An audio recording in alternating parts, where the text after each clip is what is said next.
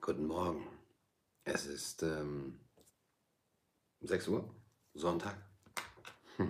Schön, dass ihr da seid. Schön, dass ihr auch nicht schlafen könnt, wach seid, schon, um diesen großartigen Tag zu starten. Und ich habe mir überlegt, was die besten fünf Lehrer der Welt sind, die besten fünf Lehrer in deinem Leben. Und das sind vielleicht keine Menschen oder nicht nur oder nicht unbedingt. Und man könnte vielleicht sagen, es sind bestimmte Bücher oder ein, ein Musikstück oder ein Film.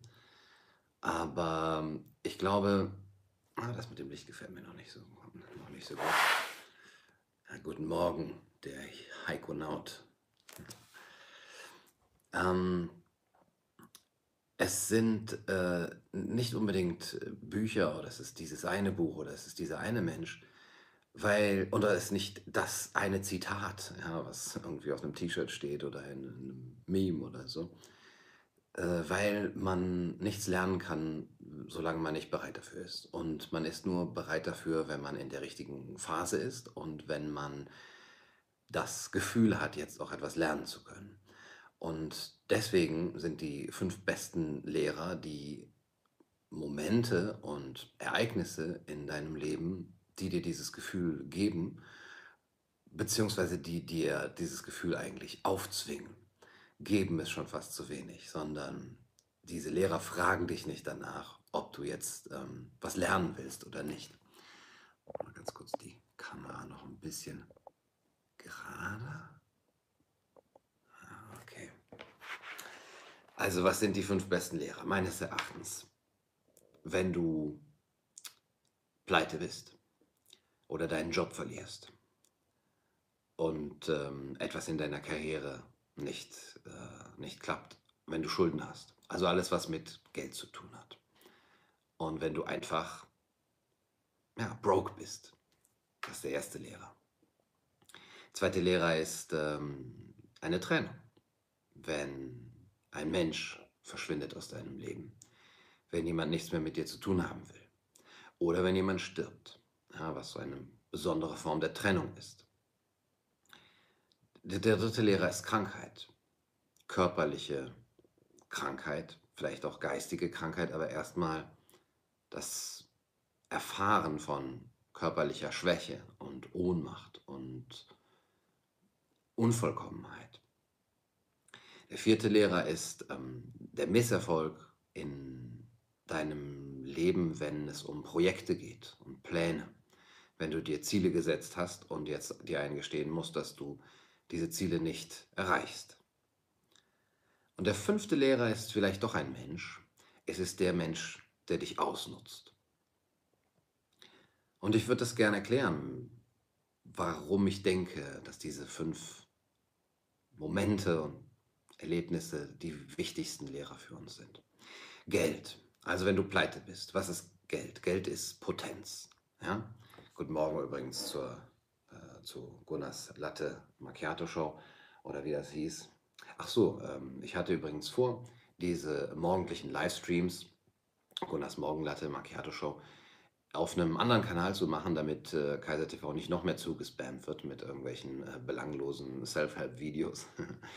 Ähm, und ähm, mache da auch in den nächsten Tagen einen anderen Kanal für. Den Link findet ihr dann unten und dann könnt ihr, wenn ihr morgens früh äh, auch schon wach seid, auf dem Weg zur Arbeit vielleicht heute ähm, an diesem schönen ja, Herbstsonntag ist schon Herbst, ähm, ich glaube morgen ne, ist Herbstanfang.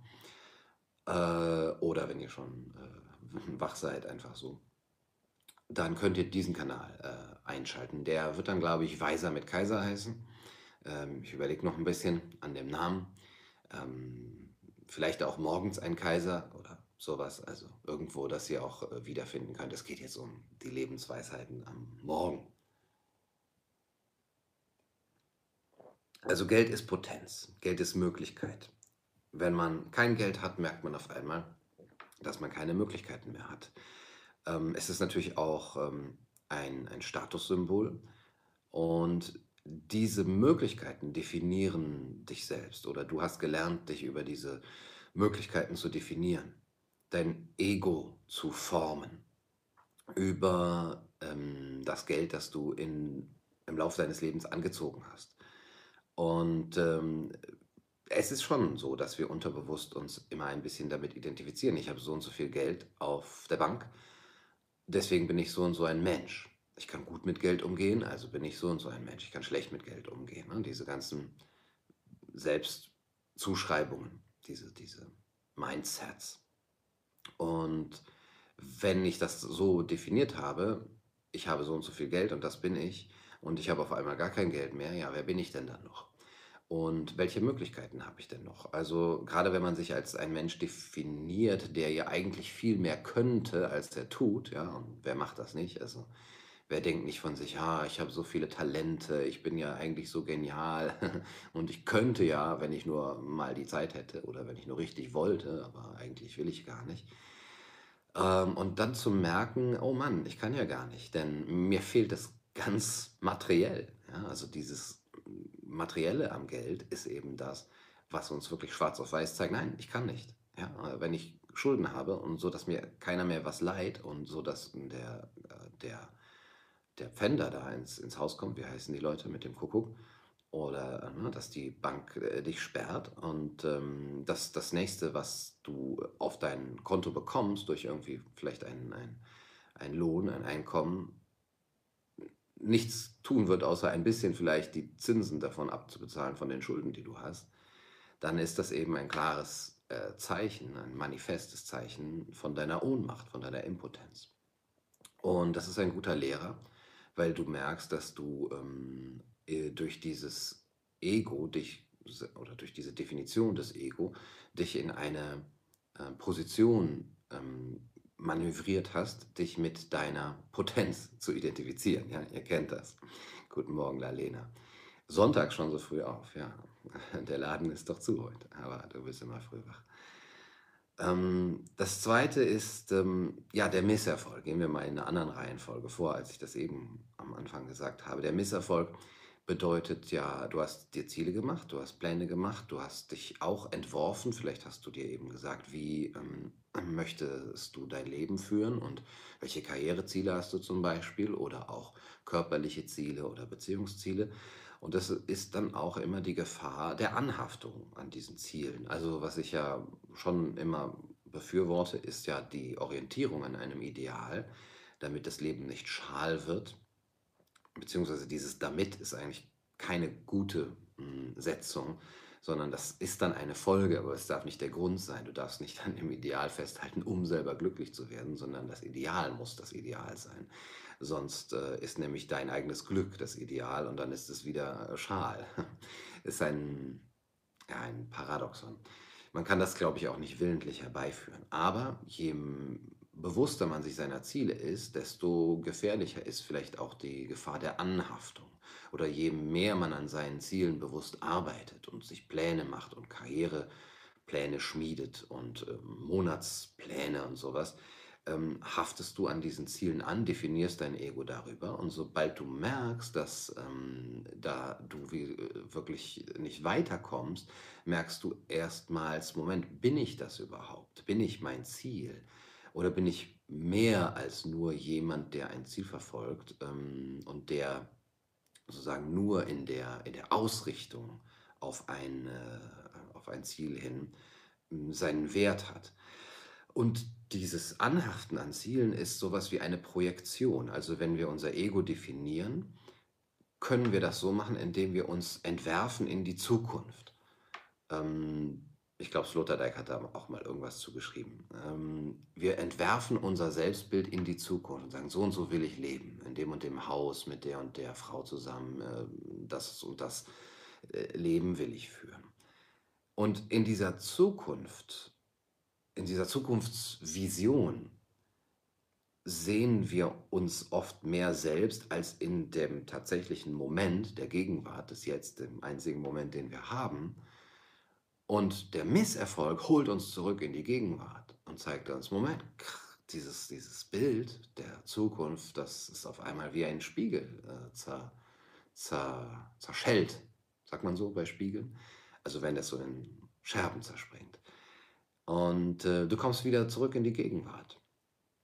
Ähm, und ja, wie hat äh, Kierkegaard gesagt, der schwerste Seinszustand überhaupt für die Menschen ist die Erinnerung an eine Zukunft, vor allem an die Zukunft, die wir nie hatten. Die Erinnerung an die Zukunft ist der schwerste, der schlimmste, äh, der, der schmerzhafteste, sagt Kierkegaard, der schmerzhafteste Zustand für den Menschen ist die Erinnerung an eine Zukunft, vor allem an die, die wir nie hatten. Und das ist eben die, die wir uns ausgemalt haben und an die wir uns sozusagen rückprojizierend erinnern, das hätte ich sein können. Aber das ist jetzt nicht mehr. Diese Möglichkeit gibt es jetzt nicht mehr. Und durch diesen Misserfolg wurde uns das gezeigt.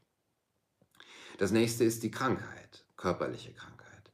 Ähm, chronische Krankheit ist das eine und äh, aber auch dann so plötzlich auftretende und, und, und heftige Krankheiten sind dann das andere, weil man vielleicht gelernt hat, solange man gesund war und auch ein, ein junger, starker Mensch war, der keinerlei körperliche Beschwerden hat, hat man ja überhaupt nicht an seinen Körper groß gedacht. Ähm, das heißt, man hat auch an seinem Körper angehaftet, ohne das zu wissen. Und die Krankheit, wenn sozusagen dein Körper zerfällt, das ist ja im Grunde genommen ein Zerfall des Körpers und ein Nicht-Funktionieren des Körpers, ist ein, ein, ein, ein Lehrer, der dir zeigt, hafte nicht an deinem Körper an. Denn letztendlich wird auch da nichts von übrig bleiben von deinem Körper. Ja, du wirst zerfallen früher oder später. Und jede Krankheit oder jede, jedes körperliche Unwohlsein und jeder körperliche Verfall, Falten, Haare fallen aus, deine Zähne fallen irgendwann aus oder du hast richtig einen, einen, einen Tumor, einen, einen Tumor, eine Krankheit, äh, einen Krebs, ist ja dieser Spiegel deiner Endlichkeit, den du als, als junger Mensch noch gar nicht vor dir hast, wenn du 20 oder 25, 30 bist und nicht chronisch krank bist oder noch nicht diese Erfahrung gemacht hast, denkst du, du bist unsterblich und ähm, bildest dir ein, du wärst dieser Körper und wärst diese Gesundheit. Du wärst, ähm, du, du definierst dich in dieser Stärke und in dieser Macht und Potenz. Und die Krankheit sagt dir, mm, hafte nicht daran an, das bist du nicht. Das ist nicht dein Selbst. Und diese Körperidentität ist ein bisschen die ähm, Identifizierung mit der Vergangenheit. Also, wo ich gesagt habe, Pläne, Ziele auf die Zukunft hin sind eben die Identifizierung mit dem Bild, das du dir für die Zukunft gemacht hast, die Zukunftsversion. Damit identifizierst du dich. Der Misserfolg reißt dir das nieder. Und die Körperidentität ähm, ist äh, die Verbindung deiner, deines Egos mit der Vergangenheit, weil du dir ja immer ein Bild davon machst, wie du früher mal aussahst. Ja? Das, das, wie du dich siehst körperlich, ist eben, wie du dich gestern oder die letzten Jahre im Spiegel betrachtet hast. Aber das ist im Grunde genommen ja schon vorbei. Ja? Diese Atome sind schon längst zerfallen oder irgendwo anders haben sie oder diese Zellen haben sich ausgetauscht und ähm, ja, sind auch äh, schlechter geworden, ja, oder deine, weiß ich nicht, Telomere oder Oxibo, Ribo ne, und sowas. Ihr wisst das besser als ich. Das heißt, äh, da ist immer schon ein Verfall drin.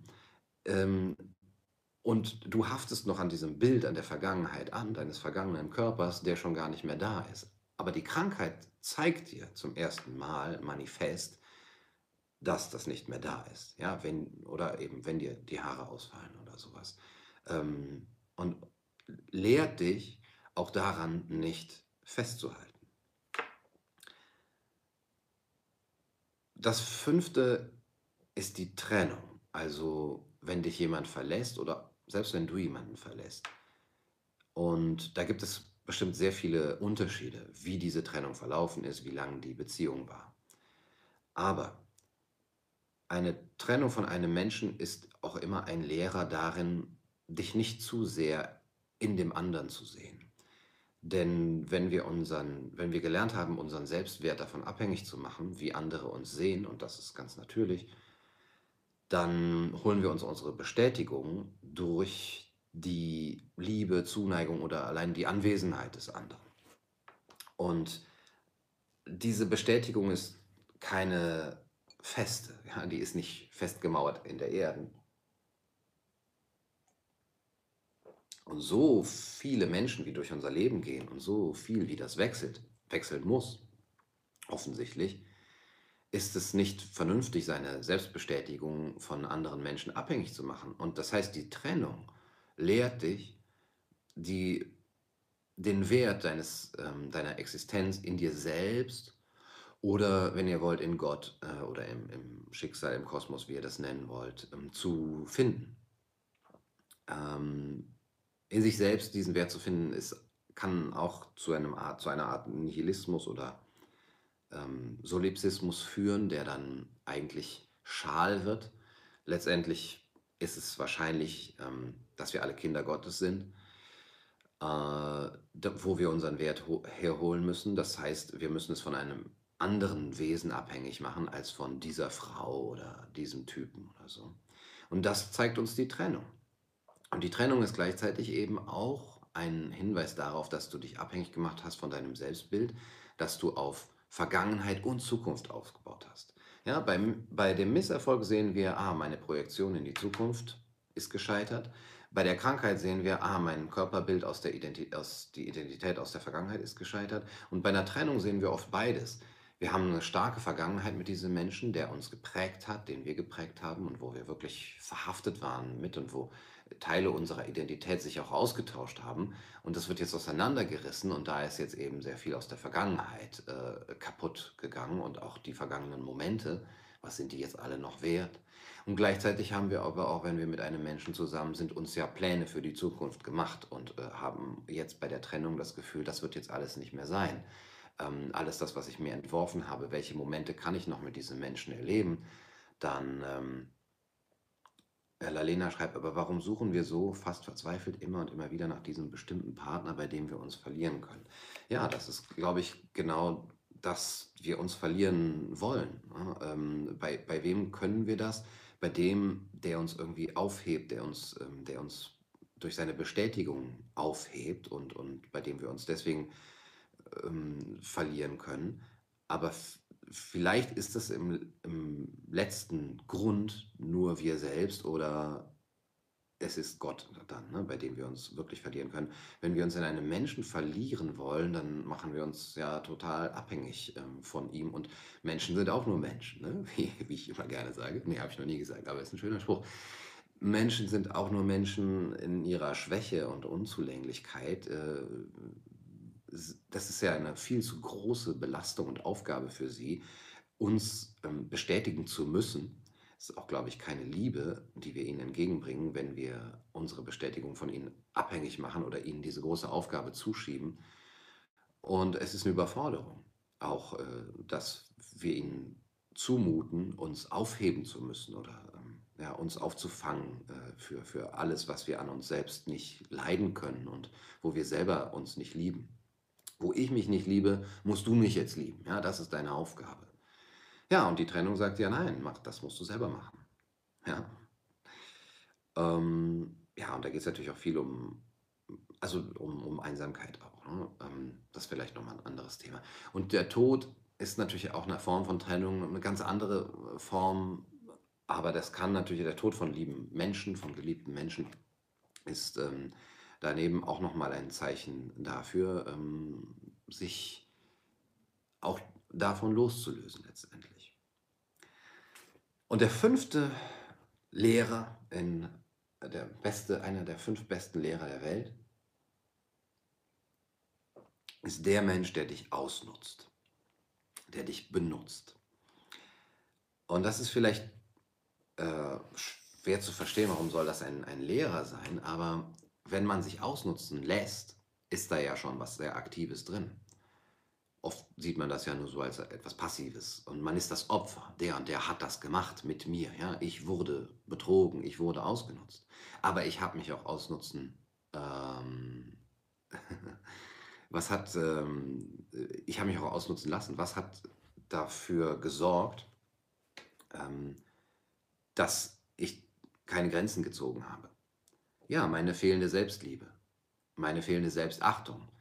Und wenn ein Mensch in meinem Leben war oder ist, der mich ausnutzt und der das machen konnte, dann ist es Zum einen sein Fehler, aber zum anderen auch mein Fehler, dass ich das habe machen lassen und dass ich nicht klar diese Grenzen gesetzt habe. Und der zeigt mir jetzt, ähm, dass ich äh, da etwas ändern muss.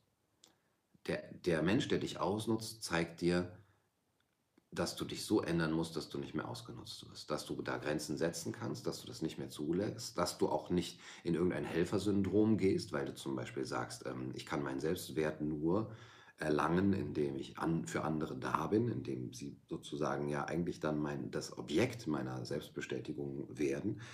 In, geht dann in so eine Co-Abhängigkeit, wie man das nennt, und man definiert sich dann auch eben über sein Opfersein. Ja, ich habe dir so viel geholfen, ich habe so viel für dich getan. Nach allem, was ich für dich getan habe, tust du mir das jetzt an. Ähm, und die, die, sich zu identifizieren als dieser Helfer oder als dieses Opfer ist ähm, wird, wird verhindert dadurch, dass man merkt, dass man ausgenutzt wird und dass man dann auch natürlich die richtigen Schritte äh, zieht. Es sind jetzt schon 20 Minuten und ich habe noch so viel äh, zu sagen dazu, worin das im Grunde genommen diese Lehrer sind, aber ich würde es dann, glaube ich, an einem nächsten Morgen machen, dann auf einem anderen Kanal wahrscheinlich. Ähm, also den Link findet ihr unten. Aber nur ganz kurz, man kann das, glaube ich, zusammenfassen, warum das die fünf besten Lehrer sind. Also Pleite sein, Misserfolg, eine Trennung, Krankheit und ausgenutzt werden.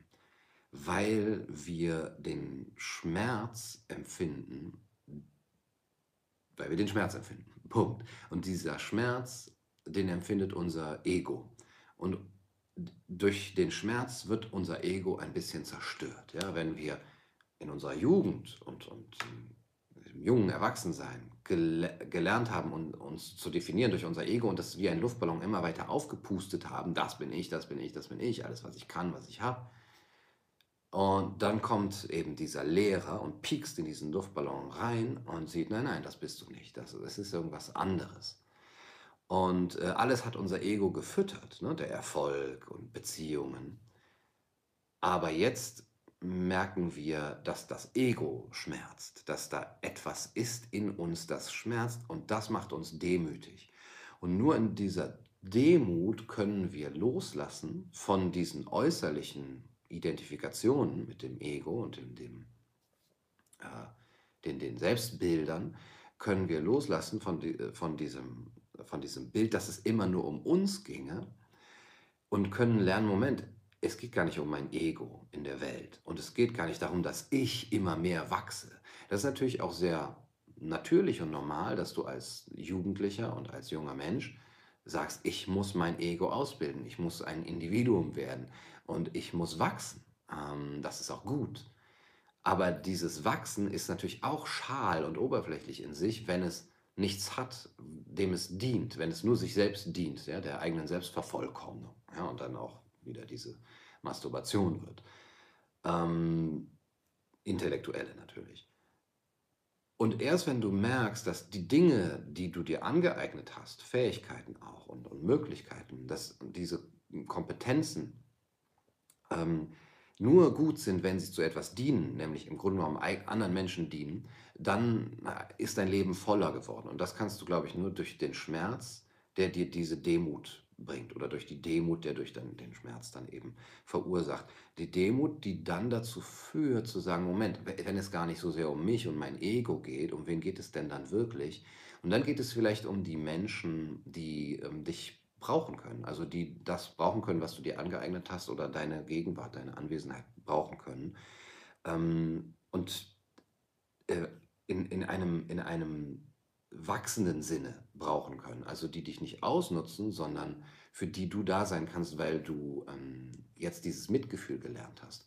Also diese ein, dieses eine sich ausnutzen lassen ist oft äh, so eine Art falsches Mitgefühl oder man bildet sich ein, man hätte Mitgefühl, aber im Grunde genommen geht es nur um sich, dieses tolle Gefühl zu haben, dass man anderen helfen kann. Aber wenn so ein, ein Helfen oder ein Dasein für andere aus dieser Demut äh, entsteht, glaube ich, ist es, dass du wirklich fühlst, dass du deren Schmerz spürst. Dass du merkst, ähm, okay, der, der leidet wirklich. Das, das ist wirklich jetzt mein Gefühl. Ich habe ja schon oft gesagt, dass ich so ein Problem mit Empathie habe oder so.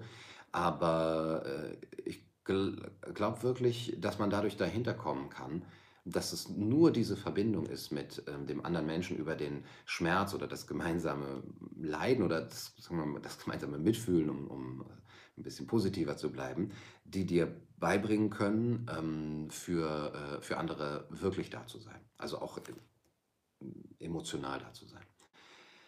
Und das Letzte, ich glaube, ich mache da noch ein anderes Video drauf, aber das Letzte, was ich jetzt noch ähm, heute sagen würde, also wenn das Ego zerstört wird, das Ego, der dunkle Despot, wie Rumi sagt, der, der dunkle Despot, das ist das Ego. Wenn das Ego zerstört ist und du loslassen kannst und von dieser Verhaftung loslassen kannst, dann kannst du dankbar sein. Wenn du in deinem Ego bist und immer weiter auf Wachsen und ähm, Zugewinn aus bist, dann nimmst du oft den Erfolg einfach so hin und äh, willst immer mehr und mehr ohne, ihn, ohne dir einen Moment zu nehmen der Wertschätzung dessen, was du wirklich hast. Und ne, you don't know what you've got till it's gone, wie es bei Joni Mitchell heißt. Wenn du diesen Verlust erlebt hast, wenn dir jemand das ähm, gelehrt hat, also Pleite sein, Trennung, Krankheit, Tod, ähm, Misserfolg, ein ausnutzender Mensch, wenn dir das jemand gelehrt hat, kannst du dann wirkliche Dankbarkeit ähm, zeigen dem gegenüber, was du hattest und was du jetzt wirklich hast, ja, was dir äh, geblieben ist. Und diese Dankbarkeit ist ja etwas, was wir nicht normalerweise an den Tag legen. Äh, wann ist man schon mal dankbar? Ja, dafür, dass man aufstehen kann, dass man überhaupt noch gehen kann, dass man atmen kann. Wann ist man dafür dankbar, dass man ein Dach über dem Kopf hat und was zum Anziehen oder ja, diese kleinen Dinge des Menschen, dass man nicht verhungern muss. Wann ist man wirklich, wann setzt man sich hin, eine Viertelstunde lang und dankt dem Kosmos oder Gott dafür, ähm, dass man das hat. Und diese Dankbarkeit ist, glaube ich, das, was uns gelehrt werden muss, was diese fünf Ereignisse uns lehren. Und das eben nicht nur zu machen, wenn wir es gerade verloren haben, darüber zu weinen, dass wir es nicht mehr haben, sondern wenn wir es haben, in dem rechten Moment auch dankbar sein zu können dafür. Und dieses, dieses Leben in Dankbarkeit, stellt euch das einmal vor, ihr würdet ein Leben führen, in dem ihr wirklich oft am Tag innehaltet und merkt, wow, die Sonne scheint auf mein Gesicht. Gestern war, war so ein wunderschöner ja, Altweibersommer, wenn man das noch sagen darf. Ähm, und ich war am Rhein und da war ein bisschen Strand, der Rheinstrand.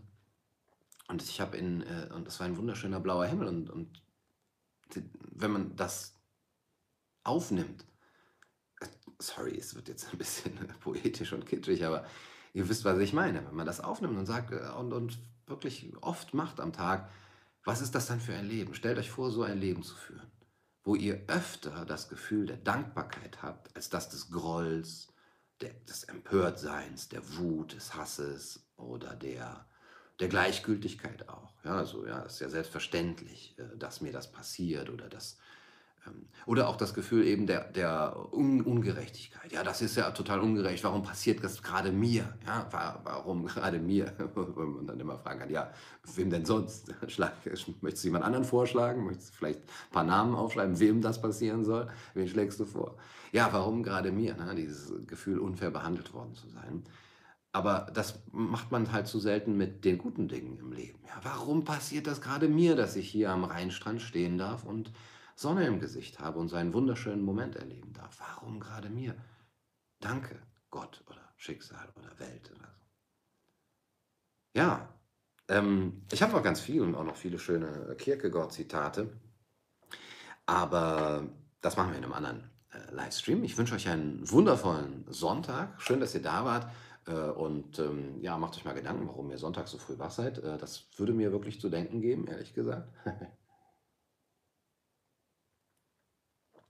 Und ähm, die nächsten äh, Videos, ich glaube, heute kommt das zweite IB-Video, ähm, also die, die Fortsetzung von dem anderen. Ich suche noch nach einem schönen Titel. Es sollte irgendwas mit Porno und, und äh, so sein. Also äh, werden irgendwas Krasses finden. Und ähm, ansonsten kommen auch noch ein paar schöne ähm, Videos oder äh, eher äh, sagen wir mal, Online-Kurse über äh, Philosophie. Äh, ich habe ja vor kurzem diese kleine Lektüreliste, meine sehr persönliche Liste der 100 besten Bücher oder sagen wir mal für mich äh, eindrucksvollsten Bücher erstellt und ich wollte über jedes, ähm, über jede Kategorie ein, ein Video machen und ihr könnt äh, dann diese einzelnen Videos zu jedem einzelnen Buch dann auch mit so, einem, mit so einer Art Kurs ähm, belegen. Also das ist nicht direkt so ein, ein Kurs, der so aufeinander aufbaut, aber das ist so im Grunde genommen, was sind die besten fünf Ideen aus diesen Büchern, ja, aus dem Tao Te Ching von Lao Tse, aus Also sprach Zarathustra, von äh, Nietzsche, aber auch ganz anderen Büchern. Ja, da geht es ja um Wirtschaft, um Politik, um den Staat oder auch um Männlichkeit.